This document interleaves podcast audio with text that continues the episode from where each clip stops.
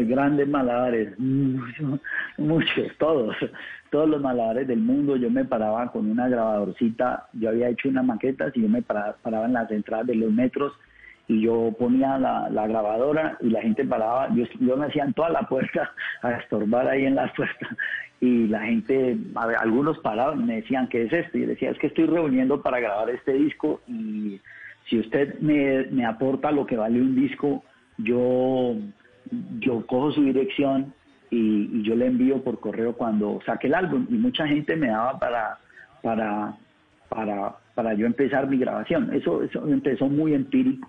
Eh, fue un proyecto muy afortunado porque encontré mucha gente bonita en el camino y, pude grabar mi primer álbum, se llamaba Herencia Africana, donde estaban en Equitepa y logramos vender un millón doscientos y cincuenta mil copias de ese primer álbum en, la época pues donde los, los discos se vendían.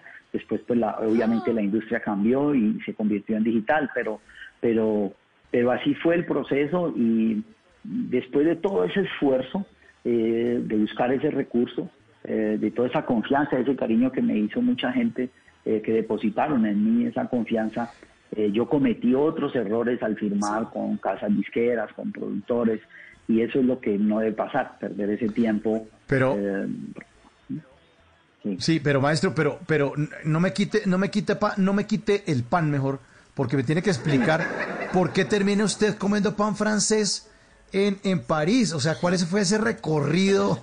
Porque no apareció de un momento para otro. ya en París. ¿En, dónde estaba usted y, y por qué terminó en París, maestro?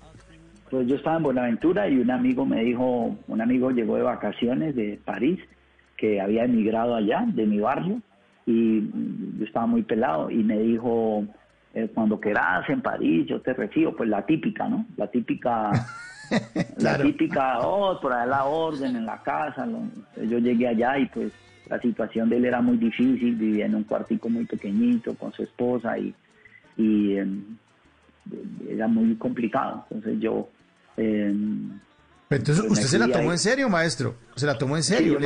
por allá, por allá en París a la orden y llegó usted con la tula. Dice, no, me vengo a quedar aquí un mes.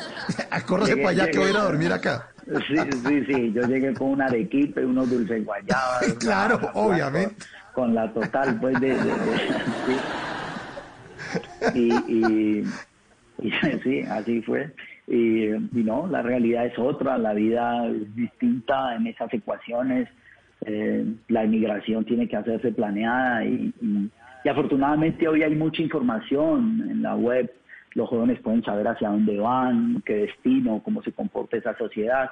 Antes era muy, era muy, muy, salvaje, era muy, improvisado. Ah. ¿En qué año, maestro?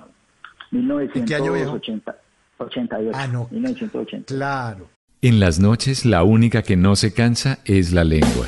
Por eso, de lunes a jueves a las 10 de la noche empieza Bla Bla Blue con invitados de lujo. Le saluda la chilindrina. Soy Bonnie Cepeda. habla Michelle Brown. Yo soy Liz Pereira. Checo Acosta, el príncipe del carnaval. Soy Claudio Bamón. Los saludo Alfredo de la Fe. Yo soy Maía. Con buena música, con historias que merecen ser contadas, con expertos en esos temas que desde nuestra casa tanto nos inquietan y con las llamadas de los oyentes que quieran hacer parte de este espacio de conversaciones para gente despierta. Bla Bla Blue. De 10 de la noche a 1 de la mañana. Bla Bla Blue. Con María Macausla, Simón Hernández y Mauricio Quintero.